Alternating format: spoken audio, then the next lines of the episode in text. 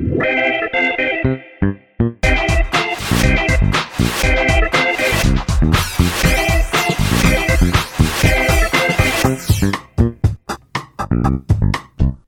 迎收听飞萌，我是 C，我是梅勋。我前两天早上送我女儿去上学的时候，到了幼稚园门口，我女儿那天睡得很饱，开开心心的就走进去了。她没有那种哎十八相送啊，千里相见、啊，很想爸爸、啊，不想跟爸爸分开啊。没有，但是我有看到一个你刚刚叙述的那个场景一模一样的。就当我女儿开心的跟我们挥手进去，在那边讲说：“哎、欸，她今天想要跟哪一个老师玩啊？”可是进去的时候我自由了。对对对，爸妈也是同一个感受。然后我们可以再也不用有任何的羁绊在。突然有一个爸爸，头发理的短短的，带着一个可能跟你儿子差不多大，大概两岁多的一个小朋友抱在手上，准备要走进到了幼稚园门口。我在观察的时候，你就可以感觉到爸爸很淡定，儿子有一点躁动。可是因为是被抱着嘛，你可以理解到说他可能是被抱着不舒服，太热，还是说他想下来走走。爸爸接近到了门口，老师已经看到了，准备出手要把小孩子接过去。小朋友一放在地上，想象一个画面：艺人运动的比赛不是都会有反身起跑去抢旗子吗？你就看到那个弟弟脚一碰到地面，反身转跑冲刺，反方向跑，往反方向走，哦、往他刚刚来的那个地方就冲回去。因为他的求生意志很强哎，我那个当下就我就想说，哎、欸，如果是小梅心的话，可能他的体力没那么好。哎，他其实有做过类似的举动，是哦，那个画面我有，赶快再把他抓回来。对，我还跟他讲说没有啦，门口在另外一边，够正向的爸爸。这个弟弟啊，他没有那么好运气，转身起跑冲刺的时候，地面上有一个小窟窿啊。他顶到了，整个人就趴下去了。我觉得那个力道应该不大，因为他应该有自己把自己撑住。趴下去之后，哎、欸，大家在那边围观，你知道现场大概有二十几个爸妈。你说拿粉笔开始画了吗？很 严肃，有没有？大家都在那边看好戏啊，包含我跟我老婆，我们在那边看。滴滴真的可能需要拿粉笔画，趴在那边不起来。他也没有哭哦，他就在那边趴着。爸爸走过去拍拍他的肩膀，不要演了。你就看到弟弟痛哭着爬起来，一脸都超级委屈的这样。爸爸就告诉弟弟说要面对，准备把他推到老师面前。老师伸手过来接咯，关心他说：“你刚刚跌倒有没有受伤啊？怎么样的？”就很温柔，对不对？感觉到老师的意识已经准备要把那个孩子情抱起来，伸手一抓，哇，哇塞，那个弟弟的求生意志之强，那一拳就挥爆，老师的眼镜掉下来。这么硬哦！这弟弟真的很不想去。二十几个爸妈眼睛瞪大了，想说哇，不知道老师会怎么处理，对不对？老师真的很有耐心，进去你就死定，在他耳朵旁边讲。老师默默的把眼镜拿起来，也没有带回去哦。应该知道带回去的话，又会再赏一拳。所以他就开心的、温柔的抱着那个弟弟，那个弟弟那边大叫啊，手在那边乱挥啊，就是要挣脱这样子，抱着他，温柔的告诉他说：“我们要进去教室里面喽，今天有好多同学要陪你玩哦。”我就默默的目送他们离开。爸爸超级淡定，看到儿子进去之后，头也不回就走了。整场我都觉得仿佛你就在我身边，帮不了他啊，呃，是内心的心魔要自己跨过去。那你会转身来一个 yes？是不会，他会跟老师说尽量不要把它吊起来。这又是我前两天看到的一个状况。好，那我现在要来介绍我最近发现的一个全新的社群软体，跟你目前看到的都完全不一样，偏向说要记录你日常生活真实的模样。等一下，等一下，我们现在变成社群专家吗？一点点，讲的很顺哦。毕竟我们的学习曲线是快速的。从我们当初什么都不会，到现在，嗯哼，还 还好，还好，还好，还好。那为什么我看到这个东西被吸引了，然后想介绍给大家？你会觉得说他是一个工程师，有一点被现在的社群软体接近不了，所以他自己开发出来一个全新的。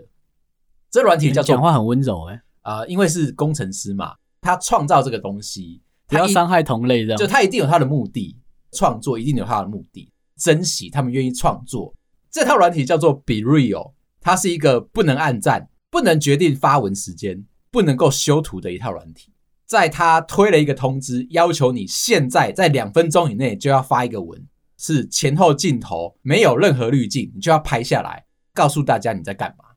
可是如果在厕所也在拍，拍，嗯、哇，那真的很真诶，真的很真。所以我才会说，这可能是一个工程师设计出来的。大家都觉得我们的生活很神秘，认真的跟我们讲的时候，哎，因为我们有签 NDA 嘛，我不能告诉你说我在做什么伟大的作品。可是大家又很想贴近你，啊，你讲出来，你心里面又觉得惊惊。哎，这样很快 iPhone 十四就知道长什么样子。讲到最后，其实就是很多人会在社群软体上面好像过得很好，他很认真的在网络上面活着。可是他真实可能跟你想象的不太一样，这个软体就变成说一个很有趣的一个话题。像我在使用的时候，我就会预期那个通知一进来，两分钟内你就要拍哦，你根本就没办法去想说什么构图啊、表情啊，反正你就是毛起来就拍。大家如果可以知道我平常的这个生活模式啊，一定会很惊讶。太轻松了是吗？怎么会有这么轻松的人？电影院拍。你在看什么院线片？大家都知道。嗯，这个软体带给我一个启发。哎，他有要求哦，加入了好友之后啊，必须要先分享自己今天的过程，你才可以去看到别人今天的限动。你就不能潜水看对方，你完全不能潜水看，你必须要自己先分享你今天做的事情，你才有机会去看到朋友的。第二个是隔一天的，其实你就看不到了。非常贴近的知道说朋友今天在做什么事情，哎，那这是一个很公平的软体耶，因为很多人啊，比如说出去玩嘛，像我们可能去花莲啊，去宜兰，然后我那天就拍了一百张照片，接着我就一天发两张，你就会觉得说我一直在玩，对，但是如果是大家开始用这套软体的话，就不一样，哎，你会这样做哦？哇！我怕没有素材可以跟大家互动哦。对，你要确保账号是活着吗？对啊，我们好真哦。如果这一套软体我们开始使用了，你会看到一件事情，你永远都看到我在电影院，我在书局，我在电脑前面发呆。你在家，我在家，你在家，我在家，你还在家。哎，你有没有感觉到有一个启发？原来他在默默的告诉你，如果要跟别人交朋友，你要学会分享。你要先告诉别人说你今天做了什么事情，再引导别人分享他今天也做了其他的事情，你们两个才有相同的话题。不要预期说他活得很好，你活得不好。其实大家都活在网络上，都活在照片后面，不是你想象的那样子。也有人活在麦克风后面啊，那就是我们。我也有带我老婆一起去宜兰，然后找医生看。上次他也有去，一起去啊，但是我们是分开两个时段，他也有他的课啊。哦，因为这个真话总是伤人。听到我后半段在解释，他告诉我说他得到了理解之后啊，你就不会问我这一个问题。他告诉我说，医生诊疗他之后，理解到一个状况，看起来很独立啊，但是心里面他觉得说，身为一个妈妈，不能够让身边的人感到麻烦。嗯哼。可是啊，他就跟麻烦在一起啊。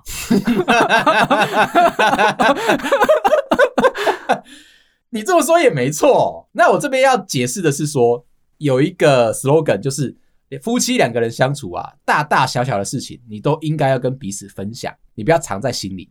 我老婆在内心当中有一个浪漫的灵魂，她会觉得说，她想要的对象其实是韩剧里面的欧巴。又高又帅啊，然后做事体贴啊，做什么事情都是以浪漫为出发，送花送礼物都会直接的送到你心坎里面，默默的在观察你，在你最需要帮忙的时候，他就会瞬间出现在你面前。嗯哼，我不好意思讲什么，我怕你们离婚。但是医生有告诉他说，你老公十一。他就不是这种人啊！哦，因为他前一个看你是吗？对对对对对，，OK OK OK，所以他有一个依据在。对，你老公就不是这种人啊，至少外形有重吧？有啦，身材也有嘛。对啊，就只是比较你知道，空虚的心理，耿直一点点。医生就说，你老公啊，因为不知道你心里面在想什么，可是他又想要照顾你，他就会用尽方法买那些觉得你会喜欢的东西送给你。但是他可能不喜欢，对，可能我老婆心里面不喜欢，她觉得说不够浪漫，或者是送不到位。哦，那他就要像我这样啊，一直呼吁啊，嗯，九九二 Turbo S 什么，其他要讲完整哦。对，你这样也是一个分享。对啊，这个状况就在于说，你们两个在相处的时候，不管你们是夫妻，还是说老公老公、老婆老婆，大大小小的事情都应该要分享给对方知道。对啊，你不要藏在心里面，哎，觉得对方是你肚子里面的蛔虫，你猜就会猜中。啊，如果你像我这样子，怎么猜都猜不中，最后我送了一台摩托车，嗯哼，是不是很浪漫？我是真的怕你们离婚了，我不太好意思进去。所以医生就说，你要开始慢慢的啊，让自己浪漫的灵魂可以展现出来。告诉我老婆说，你要告诉十一，你心里面在想什么，你需要什么，你不需要什么，他就不会每一次都送一些错的东西。或者给你一些错误的答案，你如果不知道，然后你又猜对他心里面要的东西，这样不是也很浪漫吗？嗯、对，我就是在朝着这个方向走，是吗？没错。OK，你真的是很懂我哎、欸，我懂，我懂，我就一直在努力这件事情。难怪你做不到，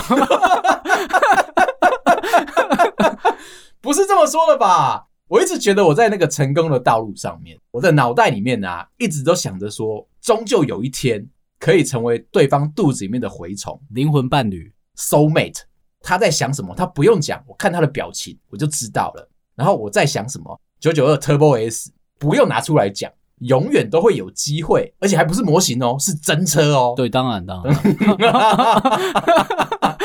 就比如说，你想要买一间房子，那你老婆如果租给你一个大富翁，告诉你说你想要的房子哪一条路上面你要买，给你啊，这样你心里面就会委屈嘛。对，但是你要实际的告诉他说没有。我们把这个 Google Map 打开来看，乐居打开来看，我就要这个位置。你说元大一品院吗？你们就打开了沟通的桥梁，不再是互相猜测对方。如果你没有讲出来，你只是在心里面想说啊，我好想要那一间房子，结果他还是送给你大富翁，或者是给你那个传单，有没有？哎，告诉你说，哎，这也不错哦，你可以自己去买啊。嗯，那你心里面就会受伤。同样的，在我身上也是要发生一模一样的事情，我也要分享。我要告诉我老婆说，我想要什么？你分享的够多了，还不够吗？哦，你在建议我要倾听，是不是？对，我觉得倾听。好，我这边要非常表扬我自己一件事情。其实我上次去买我的皮夹的时候，偷偷的也去看了一下我想要送给我老婆的皮夹。在选择的那个当下，其实我有点犹疑，然后有点踌躇。我有我心里面想要的那个款式。而且我还认真的问店员说：“你觉得送这个啊，会不会太可爱啊，太年轻啊？那他是什么年纪的？他可能需要哪一个类型的这样子？”你知道我在那个专柜啊，花了一个小时，真假的？对，我买我自己的皮夹大概只花了二十分钟，我在他那个专柜我花了一个小时。实习吗？要那么久干嘛？我在学怎么介绍，每一款都有不同的调性嘛。适合不同的个性的、哦。你想送他的时候，还可以讲一点故事，这样。对，就是尝试着在那个理解你送礼送到你心坎里面那个道路上面。对，那一家店员呢、啊，超懂直男的委屈，他直接跟你说：“你就先买，我们有。”我怎么觉得是在被骗？我们有一次免费换货的机会，只要你的这个标发票你都带着送出去，如果对方不满意。你就请对方把你的所有的东西都带着回来到现场，多退少补，是不是很贴心？可是万一他不喜欢那个牌子呢？我有些人在源头就错了，你知道吗？我就很担心这件事情，到处去找，我又觉得说适合我老婆的，她可能会喜欢的，我就到处去问。后来我就做了一个决定，我觉得我不能够这么的盲从，买下店员。目前的身家应该不够。每一个店员啊，他每个月的业绩啊，可能是你年薪以上哦，一定的，一定的。对啊，那你怎么买一个店员？毕竟我们的年薪的门槛也不高。后来我就想到了，与其我在那边猜，有可能会失误，倒不如我就诚实的告诉我老婆，我们安排一天空档的时间，带她去挑，陪在他身边。他会不会反过来觉得你不负责任呢？那一天的状况算是好的，他是喜欢这样的，觉得你这样做就对了。你不要在那边送一些很奇奇怪怪的东西，对，或者是牌子。那他最后有买你刚才挑的那个牌子的？有，OK，真的有。那款式也中吗？款式接近，OK，不是不认输哦。嗯，其实我一直在思考那一个牌子，那一个样式，我要买长夹还是短夹？觉得说他喜欢长夹，结果没想到，他就差很多。哎、欸，我有在体会这个过程，你知道吗？嗯，我就想说，幸好我没有当初出手先买的长夹，不然的话他还要，还要剪一半，很麻烦。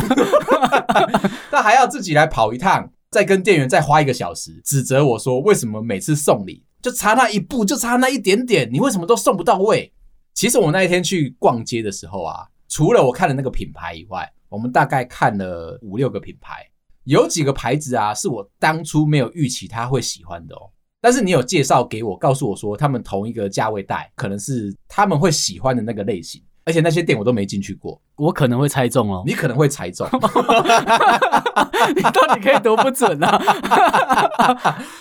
鼓起勇气，你知道，我从来都没有踏进去过那些店，陪着我老婆一起进去，发觉她看的那个样式都跟我当初猜的完全不一样诶。比如说她去看 Gucci。我就觉得说，GUCCI 可能相对来说，好喽。我不知道你要说什么，我先阻止哦。好喽，他挑 GUCCI 让我出乎意料，最后我们就挑了 The Weather，我觉得很适合他。干嘛学法国人？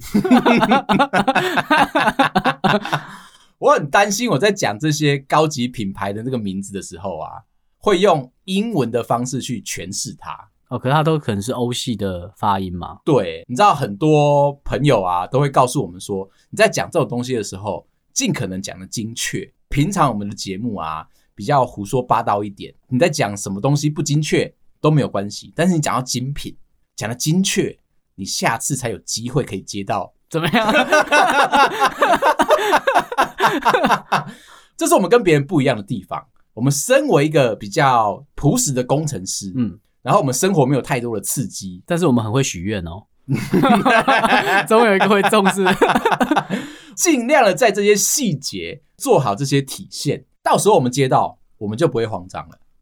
再来是今天的主题，我想要跟你介绍我最近买的一本书，这本书叫做《你可以难过，但别为一句话伤透心》。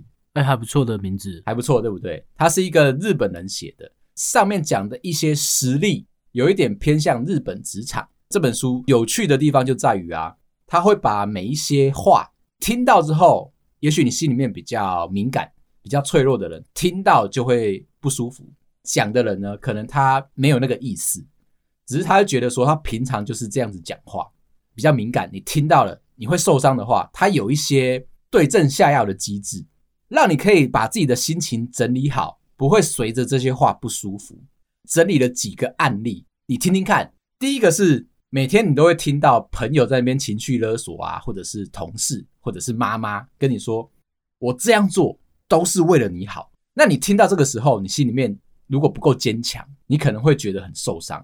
我明明做好我自己的事情就好了，可是你就非得要插手进来指导我，然后你指导完了，你明明就不用负责任，我就好像被迫着一定要听你的话，依照你的建议去做事情。嗯，没错。但是你可能没有站在我的角度帮我想啊，我如果去做了，结果吃亏的是我，然后爽的又是你，嗯，这样又好像不太对。但做对，他就可以说：“你看吧，当初就是我帮你的。”这也是有被放在书里面的一个案例。只是说，我们专注回来再讲，这样做都是为你好的这个想法啊。作者建议你啊，把耳朵关起来。你说物理的吗？要放鞭炮了，是不是？突然就耳朵就开始盖起来。对，你就把耳朵关起来，嗯，认真的看着对方，在心里面告诉你自己，这都只是他的个人意见，他不是你。在心里面嘲讽对方。哦，原来你是会这样做的人哦。你说书上直接这样写哦？呃，嘲讽是我家的，我蛮好分出来的。这本书是偏正向的，在看完之后，我会有自己的解读的方式。哦，没错，没错。对，那我这个人就比较阴暗一点，在面对职场这些事情上面，所以我觉得嘲讽才是对的。可是那个嘲讽其实是你给自己心里面打打气，你知道吗？因为你可以在心里面嘲讽他说：“我没想到你会这样做，诶，原来你的做法会跟我不一样。”那表示因为你不想要负责任，所以你讲出来话都是屁话。而且他提出了一个很棒的小解方。大家可以参考看看。这一招用下去，我保证在你心里面啊，只要遇到这个类型的人，一讲出这种话，你心里面就会有一个很直接的反应，可以拒绝对方。他说怎么做呢？像最近我们手机上面，不管是简讯，不管是 iMessage，大家都在告诉你说，最近有好多只起涨的股票，赶快加我。我每天大概会收到四五封。你说像林小姐一直找你？对，林小姐啊，李小姐啊，陈小姐啊，他们还锲而不舍的打电话给你，最后都会告诉你什么？投资基金有赚有赔，你赔你的，我赚我的，你就把后面那是多的，不要自己讲的很像 slogan。那你以后看到人听到这句话的直觉反应就是啊，对方的意见都只是意见啊，他想他的啊，我做我的，你就不会被烦恼了。毕竟他不用负责嘛。对，但是我要在这边稍微谴责一下这本书。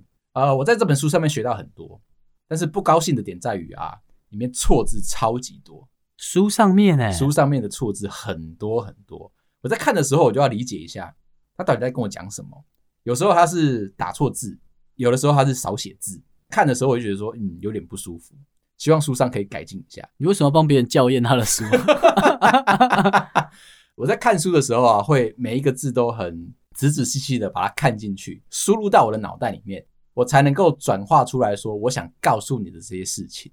而他如果讲的不清不楚的，我会觉得说有点压抑我自己，所以我还是在这边抱怨了一下下。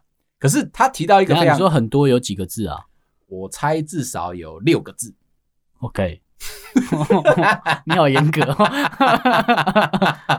但是我要说，这本书在后面提到一个很不错的观点，教你怎么样听别人说话，心里面的回响蛮大的。他说，听别人说话有三个基本原则。不否定，不提问，不建议，要离开吗？这蛮难的哎，这蛮难的。那他就告诉你说，这是你倾听听别人说话的时候最重要的一个概念。我自己是做不到啦，因为每次只要听到有人要问我问题的时候，我就会建议他一大堆的，而且先否定哦。没有，我跟你讲，下一个案例。我自己觉得说有一点点不恰当，可是可能对大家来说是可以被接受的。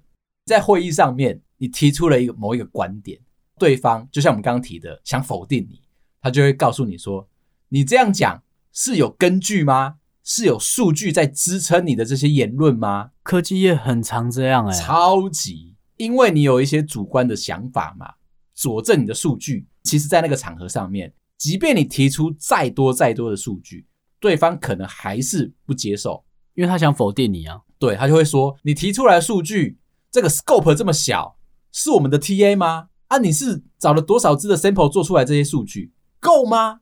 不停的解释你所做的实验，他就不停的打你，你就会觉得说很受伤了。而且他已经不是无意的哦，他是有意的在反对。书上面提出来的建议啊，让我觉得噗嗤一笑。他说：“用主观对决主观。” OK，他说呢，与其你们在这件事情上面争论，你倒不如顺势的问对方，请问主管中午要吃什么？要很可爱的尾音哦。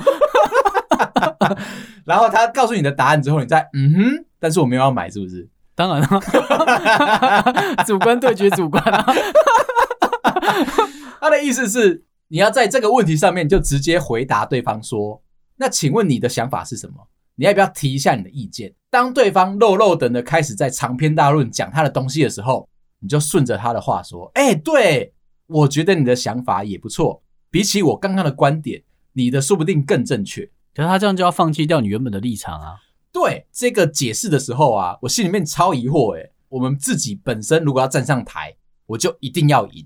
今天就是上场，我就不能够输。因为有时候是些微的刁难，想要看你说在比较困苦的环境底下成长茁壮的机会到底有多大，或者是你就用口水喷爆大家，告诉大家说我说的话就是对的。可是其实我们在工作的时候，大家都会认为自己是对的，这个时候就要用主观对决主观，然后再看谁的官比较大。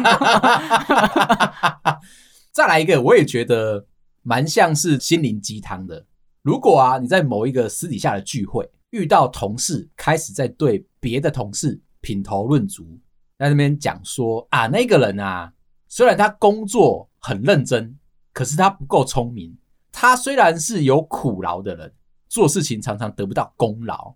那如果你在席间听到这种话语的时候，这本书告诉你，千万要马上离开现场，你已经开始走向一个黑暗的入口。对啊，对啊，在那个场合待得越久，越来越会被这些暗黑的心灵给污染。可是你刚坐下才刚点菜哎，然后你的同事就开始在那边讲别人的坏话，对不对？书上面告诉你说，学着不要接近这样类型的同事。懂了，因为哪一天说不定在你不在的场合，他们也许也会用同样的方式对待你。对啊，在后面对你品头论足，说你这个人啊也是相对认真，但是不够聪明嘛。对，那做事情可能没有效率之类的。如果你是这类型的人，之后听到会受伤，你就不要往那个黑暗的路口走进去。当你跟他们切断关系之后，你听不到，你也看不到别人的事情，不干你的事情，你自己的事情你也听不到。在这个当下，我又噗嗤一笑了，因为如果是我，我就会好好的坐下来，然后凑过去。你说谁不聪明啊？我会呢积极的参与，但是我不会讲那个同事的坏话。慢慢的要套出他们想要讲的那些内幕，事出必有因嘛，必须先把整个事件都确认完了，别人在开始讲你闲话的时候，一定会有一个故事，这个故事怎么样的发展，把整个套路都把它收集完了，最后你再跟他站在同一边，为什么呢？下次还有别人的八卦可以再听，是不是？哎、欸，如果今天换你变成是那一个被讲的人呢？嗯，就比如我今天就说，哎、欸，十一现在就做事就是很慢啊，头脑也不聪明啊，嗯，然后做起来也没有效率，哦、嗯，这样子呢？我会看一下我的月薪啊，嗯，值得，就长这样，要再快乐加一点是不是？对啊，你都知道我这样做就可以得到这个薪水了。那你希望我做多一点，是不是因为你的薪水比我多，所以你可以对我讲这种话？那我只要多领一点，我就可以达到你的水准。在这本书当中啊，还有讲到一件事情，他说一般的主管不会在别人的背后品头论足别人哦，怎么可能？嗯，他把那个主管解释的说，即便他们都有机会要讲你，也许都只是因为公事上面必须要对你客观的评论。这类型的主管肯定不会在背后多讲你一点什么，保持着正面的思考。你是这样的主管吗？我，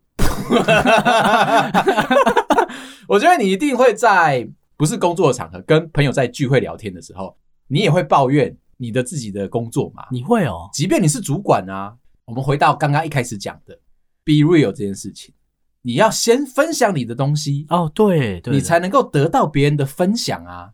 另外还有一个不错的，今天下班的时候，在跟你的对象想要诉苦，告诉他今天上班的经过啊，很委屈啊，不舒服啊，结果你的对象啊，很冷静的回答你说，工作就是这样子啊，出来工作这么久了，你难道不会知道每天都会长得一样吗？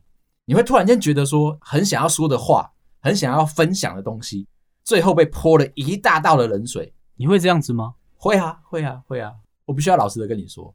以前啊，我可能就只专注在自己的工作上面的时候，不太听我老婆讲话。她在跟我抱怨说她今天上班的这个流程啊，她在跟你聊。对，我没有意识到，我以为她需要我帮她解决问题。理工脑嘛，永远都会觉得说出现问题，解决问题，直线式的思考。可是它中间其实有一个聊天的过程，一直都忽略掉。我现在有改进，尤其看完这本书之后，我学到了你在讲这些事情之前。先撒娇，你就告诉对方说：“哎、欸，你等一下对我温柔一点哦，我有一些小小的心里话想要告诉你。”书上写的吗？书上写的。你家 你家的还是？书上写的，说你要温柔一点，小小的撒娇，请对方放下他手边的事情，不要觉得不耐烦。我们用一个很轻松的聊天。你只是在分享你心情上面的一个转折，可是如果你收到很多不公不义的事情啊，嗯，你怎么撒娇啊？debug 啊，OK，你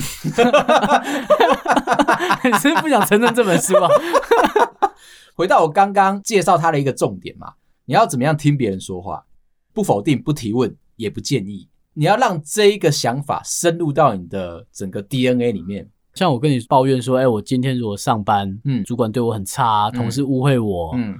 同事又抢功劳，嗯，在同一天发生，抄家伙了。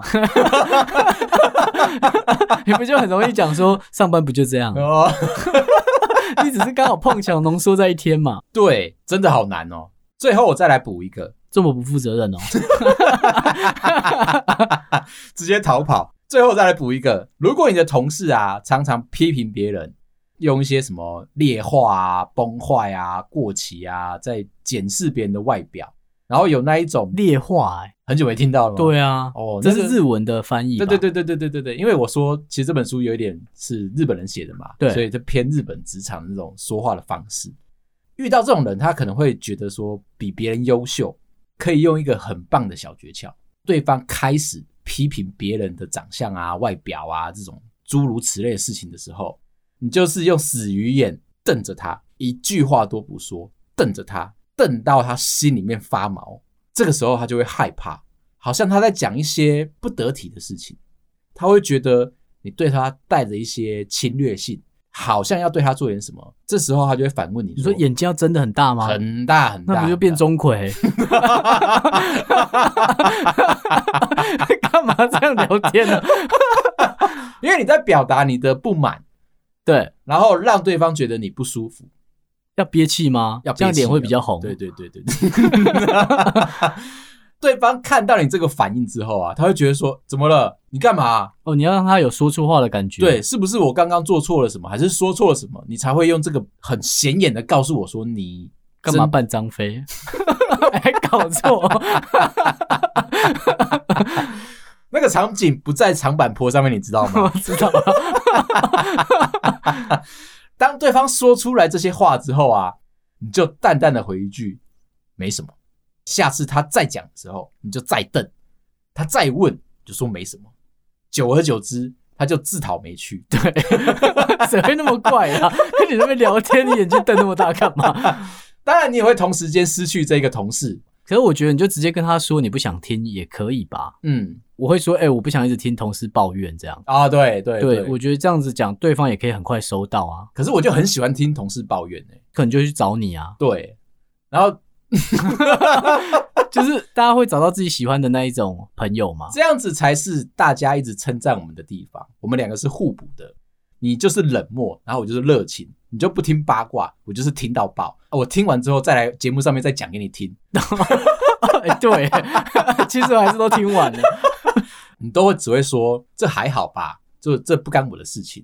你不会觉得说那个人啊做了这件事之后，他的人格就有问题，或者是他偷鸡摸狗。你反而会希望他大方的展现自己。在我加油添醋，工作不就这样吗？好，今天聊到这边。如果你喜欢我的话，麻烦到各大收听平台帮我们五星点赞、订阅、留言、加分享，感谢大家，拜拜，拜拜。